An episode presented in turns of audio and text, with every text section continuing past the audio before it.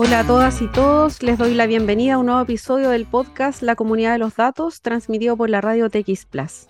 Bueno, acabamos octubre, el mes de la ciberseguridad, y comenzamos noviembre en modo fútbol. Se acerca el Mundial y una de las novedades es la obligación de instalar dos aplicaciones en el móvil para quienes viajen a Qatar. Esta medida rige tanto para aficionados, jugadores y trabajadores. Todos los mayores de 18 años deberán descargar Eteras y Aya.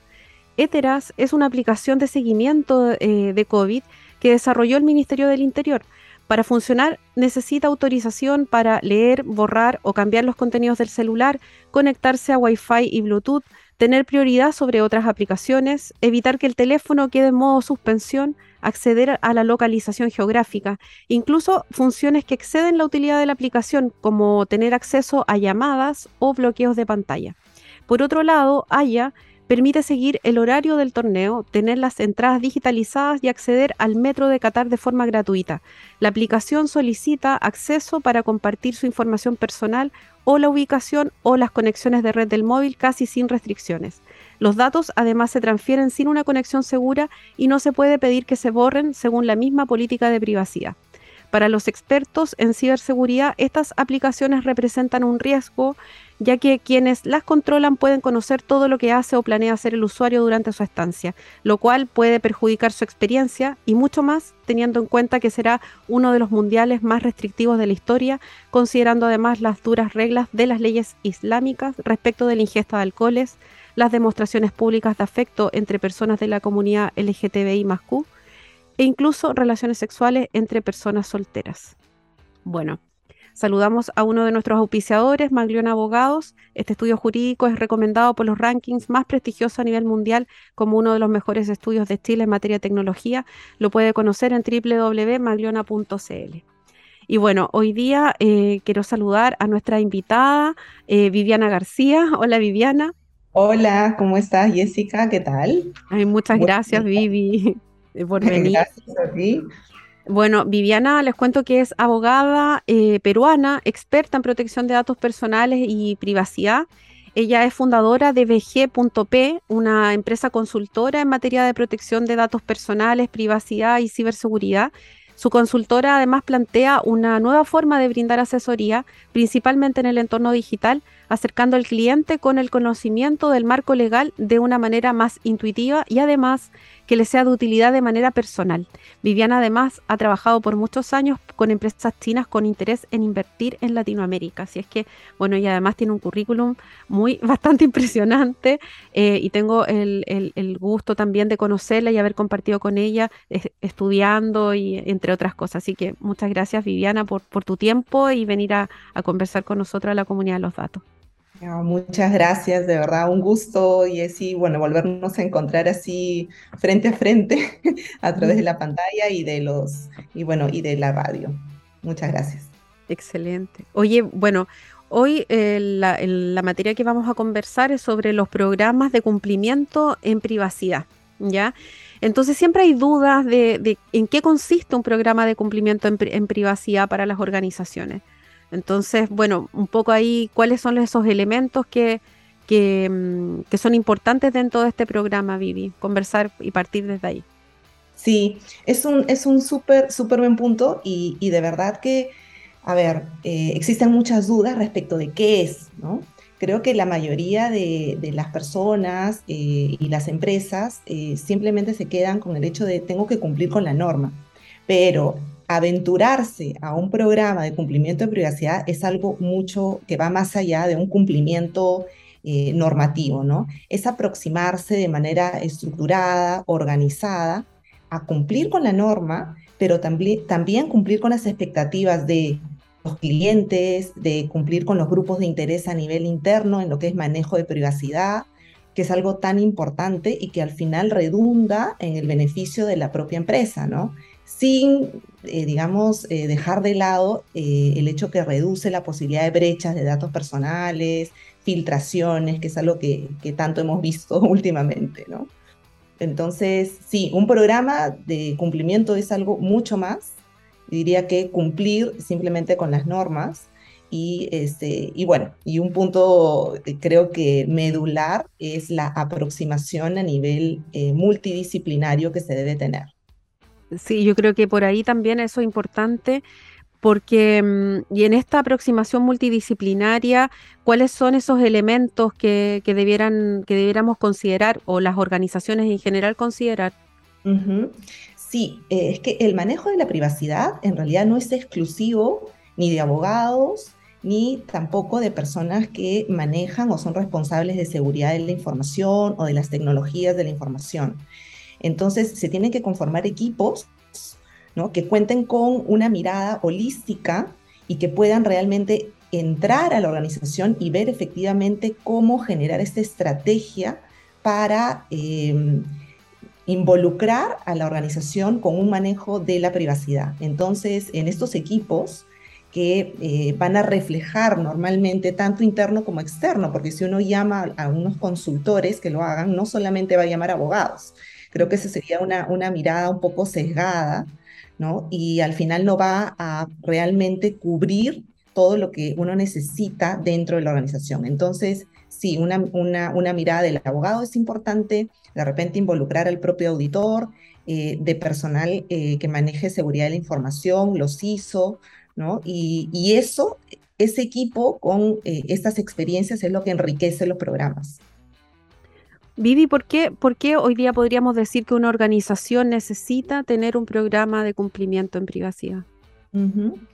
Sí, em, el programa de cumplimiento, como, como comentaba, va más allá del cumplimiento de las propias normas, ¿no? No es, ok, en Perú tenemos una ley de protección de datos, un reglamento, no solamente es cumplir con la ley y el reglamento, sino es pensar en las expectativas que ahora tenemos todos como ciudadanos, como titulares de nuestros datos, que también somos consumidores, en cumplir con las expectativas que, tiene los, que tienen los propios trabajadores respecto del cuidado de sus datos. Y también hay un elemento clave que es eh, diferenciarse de la competencia. Es decir, ahora hablamos de también ser un buen ciudadano corporativo, ¿no? Lo que nosotros le exigimos a las empresas es que efectivamente asuman una responsabilidad eh, respecto, de los respecto de los datos que nosotros compartimos. Y creo que esos son los beneficios, es decir, ser realmente una empresa responsable. Ahora que en esos tiempos se habla tanto de responsabilidad corporativa, creo que no podemos dejar de lado algo tan importante para nosotros como, como personas. Claro, pero además, bueno, en estos beneficios que podría tener o contar con un programa de cumplimiento o lo que se busca es justamente eh, la responsabilidad. Eh, dar cuenta de esta responsabilidad proactiva y demostrada, incluso esta accountability que está, em, este principio que se encuentra en el Reglamento Europeo de Protección de Datos y que ha permeado a todas las legislaciones de América Latina, porque finalmente hoy están todas las empresas latinoamericanas en un proceso de, no solo de mejora continua en privacidad, sino que algunos recién, de acuerdo a su estado de madurez, iniciándose en estos procesos para, primero, dar cuenta de qué está pasando al interior de sus organizaciones con el tratamiento de los datos. Em, en ese sentido, claro, en ese sentido, Em, ¿Cómo opera eh, esta responsabilidad proactiva y demostrada? ¿Es complicado, engorroso? Eh, ¿Cuánto se le exige a la organización? Y sí, ahí es, es, a ver, yo creo que muchas organizaciones se asustan cuando hablamos de accountability, ¿no? Hablamos de una responsabilidad proactiva porque piensan que eso implica unas exigencias eh, realmente muy costosas, de repente fuera de presupuesto. Pero al contrario, yo creo que es bueno verlo como una garantía de efectivamente de un cuidado, es como tomar un seguro. Si yo tomo ciertas medidas, inclusive voy a poder prever cuándo me voy a desviar en algunas situaciones y hacerlo de manera controlada porque yo ya he previsto eso anticipadamente, me he comportado de manera responsable, ¿no? Y este segundo punto que, mencionas, que es eh, también crítico, que es no solamente la responsabilidad proactiva, es decir, que nazca de la propia organización, pero también que pueda demostrarlo. Y creo que ahí también muchas, muchas organizaciones se van quedando, ¿no? Porque em, no incluyen dentro de su día a día una serie de controles, una serie de documentaciones que al, que al final evidencien todo ese trabajo que efectivamente es arduo, es largo, pero simplemente lo dejan de lado. Entonces, cuando tienen alguna inspección, alguna fiscalización o simplemente alguien le pregunta, no tienen cómo demostrar lo que, lo que han hecho, ¿no? Y demostrar puede ser algo tan simple como que en una capacitación o en un taller evidenciar que efectivamente fueron horas lectivas, fueron eh, tantas personas que asistieron y tuvieron unos certificados pues que, que lo demuestran, ¿no? Entonces, eh, creo que es un súper buen punto, creo que es un punto que a veces asusta y, al contrario, no, no debería ser así. Mm. Eh, Vivi, cuando se desarrolla un programa de, cumplimiento en privacidad, eh, hablamos también siempre de estos actores o grupos de interés que, que debieran estar involucrados o que están involucrados en, este proceso. Un poquito conversar sobre, Claro, los, los, actores, los actores, a ver, a, mí me ha pasado en particular cuando he recibido algunas llamadas, están muy preocupados, efectivamente, primero con que pueda la empresa tener eventualmente una sanción, pero también están preocupados, ¿no? Por, eh, de repente, cómo los vayan a ver sus clientes. ¿no? En estos casos estamos hablando de empresas que tienen de repente una relación cercana, son las llamadas este, B2C, ¿no? pero eh, nos olvidamos a veces que actores también son los propios trabajadores. Y yo creo que ahora, en estos tiempos donde todos estamos un poco más empoderados y conocemos respecto de lo que exigimos a veces a nuestros propios empleadores, un, grupo de interés importante son los propios trabajadores. Los trabajadores saben cómo manejan su propia información, ¿no? no solamente cómo manejan la del cliente, ¿no? y también en caso de que tengamos, por ejemplo, proveedores. Entonces, eh, atender todos esos grupos de interés es algo vital para que la organización pueda eventualmente em, salir y decir que le importa la privacidad, ¿no? Porque a veces vemos muchos mensajes respecto de sí, eh, a mí me importa, yo este, tomo mis precauciones y cuido a mis clientes, pero si uno empieza a ver efectivamente el trabajo a nivel interno, esto no ha sucedido. Y si me importan mis trabajadores, creo que un punto crítico también es decir, bueno, me importa cuidar su información personal. ¿Cómo la estoy manejando? ¿no? Información que pasa por eh, no solamente identificación, sino eventualmente remuneraciones, que puede, digamos, caer en manos de, de personas que pueden hacer un uso realmente muy dañino, ¿no? Pueden perjudicar seriamente. Entonces, grupos de interés no solamente mirada hacia afuera, sino mirada hacia adentro de la propia organización. Sí, cuando uno quisiera, una, organización quisiera implementar un, programa, ¿cuáles son los pasos que debiera, eh, los pasos para establecer esta gobernanza de la privacidad? Creo que el, primer gran paso, y, y, que se puede resumirse en unas pocas líneas, pero que cuesta mucho, es entender cuál es la misión de la empresa o de esta organización en lo que es el manejo de la privacidad. Ahora, em, tal como, ha sucedido con esta ola de importancia que le damos al, ecosistema, nuestra, a la ecología y todo, efectivamente ahora se ve extraño que una empresa no tenga un discurso ni una, eh, digamos, ni una idea de cómo manejar eh, de repente sus no sé. De la misma manera, yo un poco hago este, este símil en el tema de la privacidad.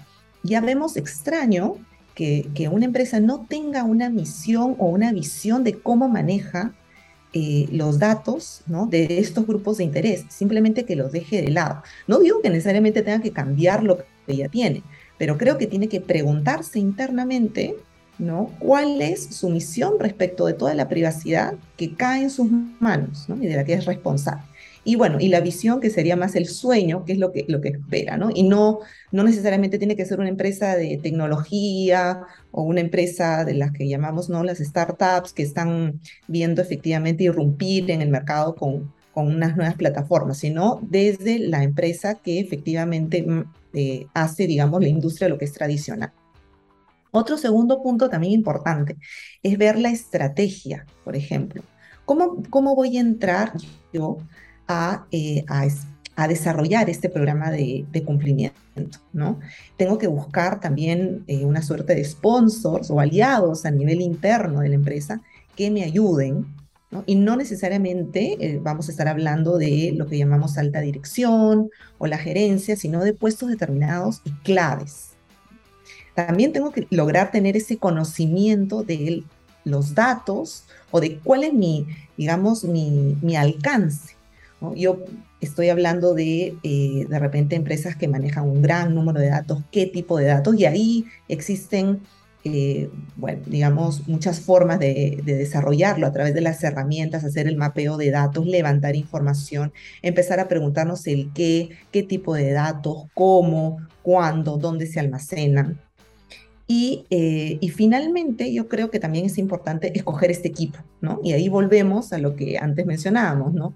¿Cuál es el equipo que me va a acompañar y al cual, eh, digamos, me va a generar esta hoja de ruta que, no va a ser inmediata, no va a ser en un mes, pero que me va a llevar a que efectivamente mi misión se cumpla.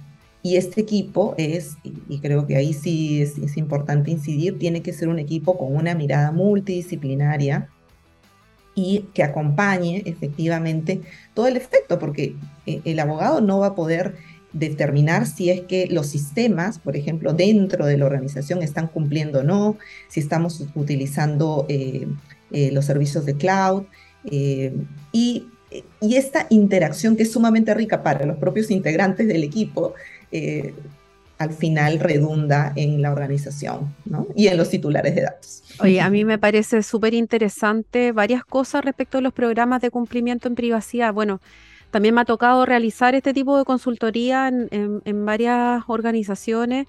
Y, bueno, y uno ve ahí también como cuando hablamos del marco legal en el sentido amplio o, este alcance, o sea, bajo qué eh, vamos a cumplir, bajo qué normas.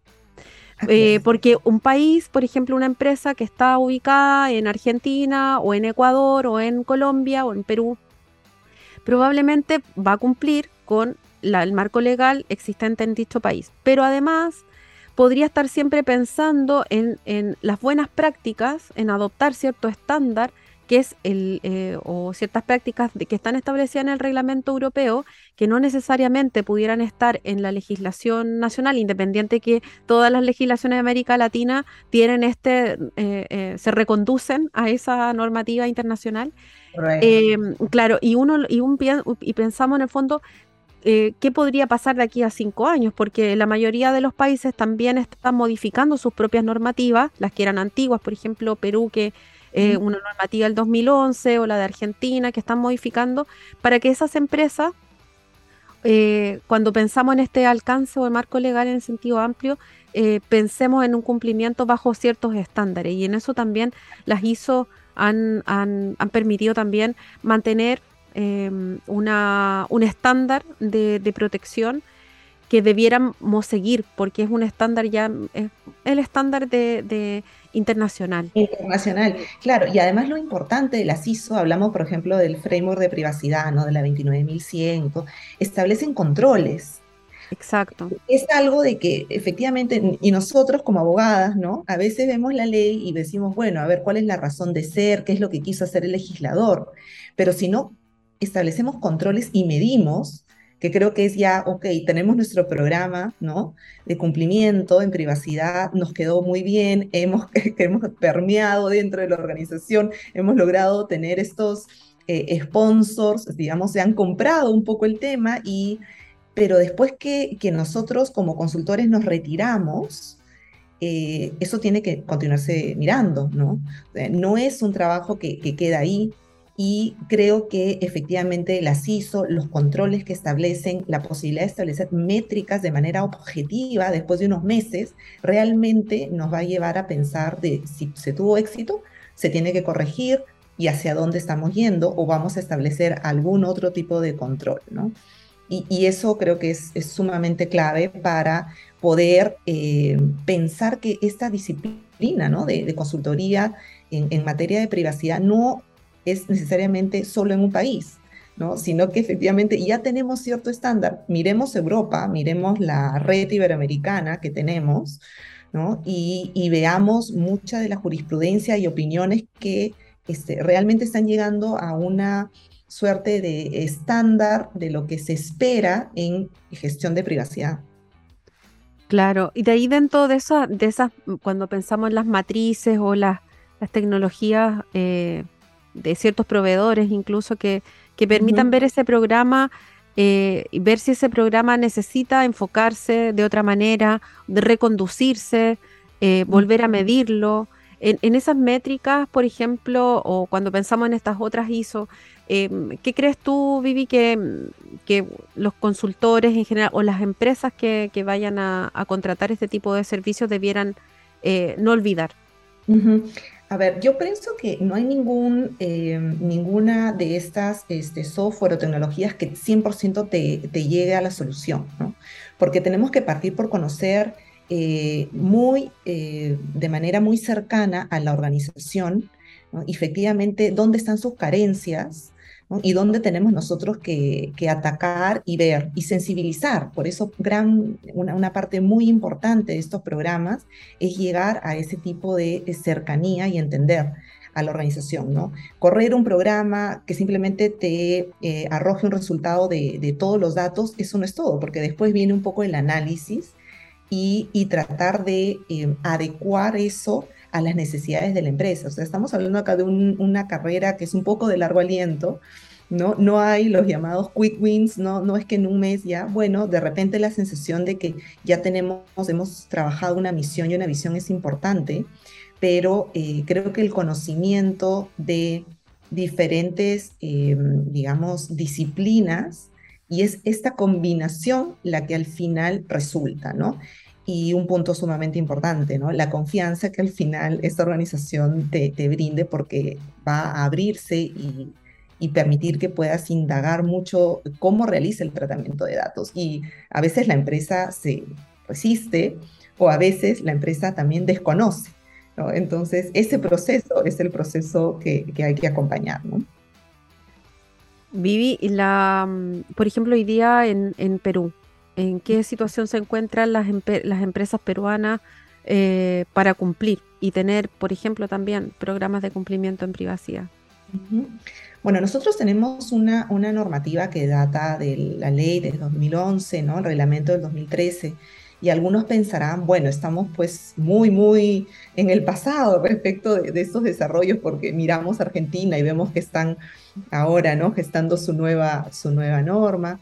Pero yo creo que algo importante que ha hecho la autoridad es que efectivamente ha continuado compartiendo sus opiniones, ¿no? Y, ha eh, aprobado una serie de directivas, de unas guías de implementación, recientemente una vinculada al flujo transfronterizo basada en la red iberoamericana. Entonces, esta evolución, si bien no se ha manejado o, no se ha, digamos, evidenciado con una nueva norma, sí la estamos viendo en opiniones, ¿no?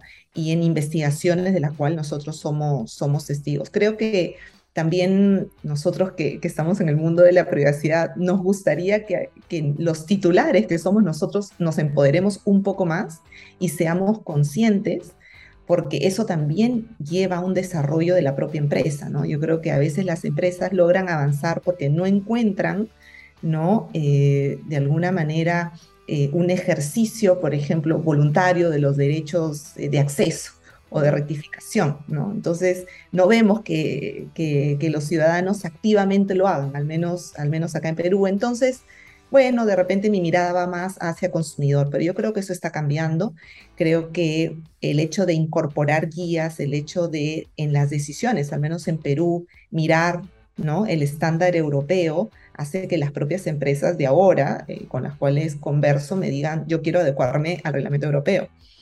Claro, y, eso significa además, por ejemplo, empresas chilenas que vayan a invertir en Perú, por ejemplo, o en Ecuador, porque hoy día también ya la ley empieza a regir en mayo, eh, claro, ahí hay, una, hay un trabajo también, eh, no solo multidisciplinario, sino que también internacional respecto a estos marcos legales que, tenemos, ¿cierto? Así es, porque, bueno, uno tiene, digamos, la experiencia de haber trabajado, ¿no? Por ejemplo, en tu caso en Chile, yo lo he visto en Perú, pero ah, hay jurisdicciones en las cuales están recién, eh, digamos, aproximándose a lo que es cumplir con privacidad y creo que es totalmente válido y me parece que muy enriquecedor mirar la experiencia de Chile, mirar la experiencia de Perú, ¿no? Y decir, bueno, esto, yo, yo tomo esto y además tomo lo, el estándar europeo, tomo las normas ISO y eh, me coloco en una situación donde efectivamente soy internacional. Ahora que las empresas dicen, yo quiero ser internacional y no tengo fronteras, bueno, si no quieres tener fronteras, eh, privacidad es un elemento clave. Sí. Vivi, se pasó el tiempo. Muchas gracias por la entrevista. Eh, muy interesante. Espero que nos volvamos a ver acá en la comunidad de los datos. No, muchas gracias a ti, Jessy. Muchas gracias a a la radio, de verdad que muy interesante y encantada. Muchas gracias. Bueno, ¿sabía usted que el pasaporte chileno es el más poderoso de América Latina? Abre puertas para acceder a 174 países sin visa, ubicándose en el número 3 eh, a nivel mundial. IDEMIA, eh, fabricantes del pasaporte en Chile, hacen el mundo más seguro, son líderes en identidad y biometría y entregan tecnología sofisticada a escala ciudadana. Bueno, muchas gracias por vernos, por escucharnos. Nos encontramos el próximo miércoles en la comunidad de los datos. Sigan conectadas y conectados a TX Plus, donde pueden encontrar la mejor información sobre ciencia, tecnología, salud y mucho más.